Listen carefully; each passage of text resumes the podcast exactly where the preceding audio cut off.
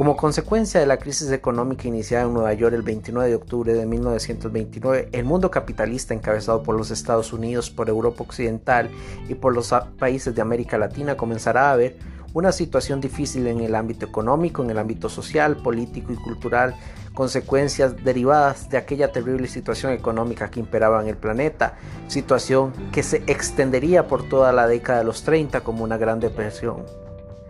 Desde el ámbito económico, la crisis marcaría una caída total a los números verdes que desde inicios de los 20 se habían presentado fundamentalmente en los Estados Unidos y que poco a poco provocaría que números rojos se llenaran en todas las estadísticas de la economía mundial. Indicadores como el déficit fiscal cada vez más alto, la caída de las importaciones y exportaciones de las producciones nacionales, así como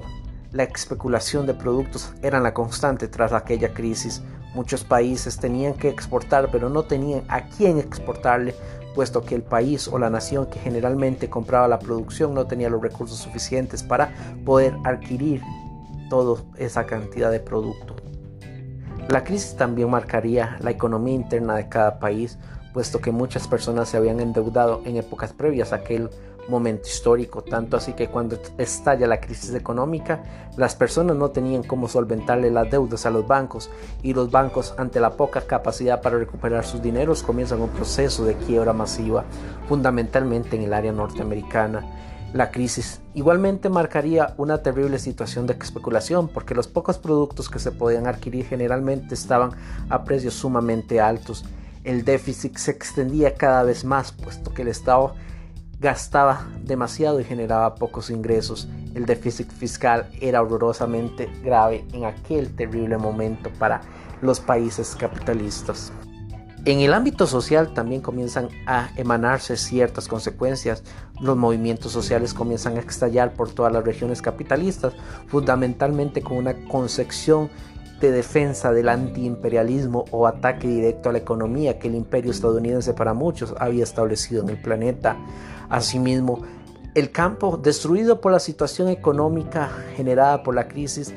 había generado también un problema, puesto que muchas de las familias que habitaban en él comenzaron un proceso de migración a las ciudades, vendiendo todo lo que tenían. Estas familias se dirigían hacia un nuevo mundo, un mundo que tampoco los aceptaría, y por lo tanto muchas de estas familias quedaron sumergidas en cuestiones muy garrafales de miseria, viviendo en áreas de tugurización o en cinturones de miseria cerca de las grandes ciudades, de los grandes capitales del mundo. El desempleo marcó también el inicio de una época triste para la humanidad. Miles de parados existían en Europa, Estados Unidos y América Latina. Personas que veían cómo sus empresas quebraban poco a poco, como aquellas fábricas que durante toda la vida ellos les habían servido, ahora no existían debido a la fuerte o el fuerte impacto que la crisis había generado en todas estas empresas. El hambre, la inseguridad también hicieron parte en el escenario social de la época, tanto así que los problemas como la delincuencia se incrementan en todas las regiones de familias que necesitan obtener algún tipo de recurso y encuentran en este fenómeno la única manera para solventar sus necesidades básicas.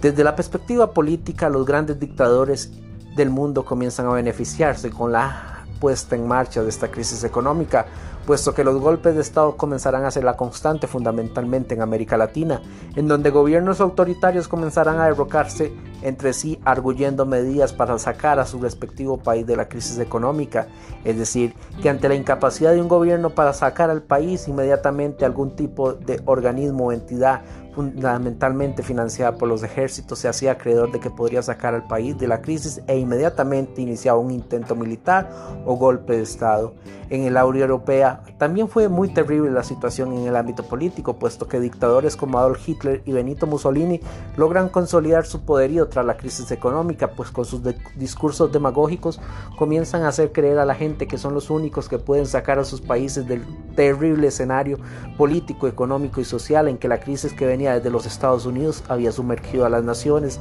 En el ámbito alemán, Hitler comienza a verse como un ídolo, comienza a ser divinizado como esa figura ideal para sacar a Alemania de la crisis que ya de por sí desde las finales de la Primera Guerra Mundial le había traído a ese país y que ahora la crisis económica había todavía socavado más en un ambiente de miseria para todos los alemanes. Hitler se convierte en el mensaje de toda esta gente desposeída, quien como les decía ve a este personaje como la persona ideal para comenzar una nueva Alemania. En el ámbito cultural las consecuencias no dejan de verse. Miles de personas pasaron de un estatus poderoso a ser simplemente unos pobres en cuestiones de segundos. Muchos no soportaban el impacto y por ejemplo en el área neoyorquina muchos tomaban las decisiones de lanzarse de edificios como medida para socavar el dolor que había provocado pasar de rico a pobre. Los verdes que de inicio de los 20 entre aquel caos económico que imperaba en el planeta, los diferentes países y naciones del mundo comenzaron a establecer medidas idóneas para comenzar a darle una luz a la oscuridad económica. Entre las primeras medidas están las que se establecen en los gobiernos estadounidenses, en donde a partir de 1932 el presidente Franklin Delano Roosevelt toma como evidencia el famoso New Deal o el nuevo trato, que buscará implantar una política social, una política para contratar a los desempleados de los Estados Unidos, una política que se resume en construir infraestructura, construir caminos, calles, aeropuertos y todo tipo de infraestructura necesaria para el desarrollo económico del país. Es decir, que entre la base del New Deal está contratar, está permitirle a la gente que había estado parada por años poder volver a recuperar su estatus económico y también facilitar al Estado el desarrollo de nuevas infraestructuras que más adelante le permitieran a los Estados Unidos volver a establecerse y ocupar la hegemonía del mundo. Entonces, como medida esencial, el gobierno de Franklin Delano Roosevelt para sacar a ese país del impacto de la crisis iniciada en 1929, pondrá en vigencia ese programa tan fuerte conocido como el Nuevo Trato. En el caso de Alemania, Alemania ya gobernada por Adolf Hitler comenzará todo un proceso de militarización en donde ese país a través de la industria bélica comenzará a salir poco a poco de los efectos derivados de la crisis del 29. Ese proceso de militarización evidentemente era un rompimiento con el Tratado de Versalles que ya desde 1919 había limitado a las fuerzas alemanas en el ámbito militar, tanto así que había reducido el aparato militar había reducido la fuerza aérea o la capacidad de soldados que podría tener el ejército alemán. Sin embargo, Hitler inicialmente decide romper y quebrantar los postulados de ese tratado y en aras de sacar a Alemania la militariza. ¿Será que Hitler comienza su preparación hacia la Segunda Guerra Mundial? Y finalmente en el caso de la Unión Soviética, ya gobernada por Joseph Stalin, este país casi que no había sido víctima de la crisis económica de 1929, puesto que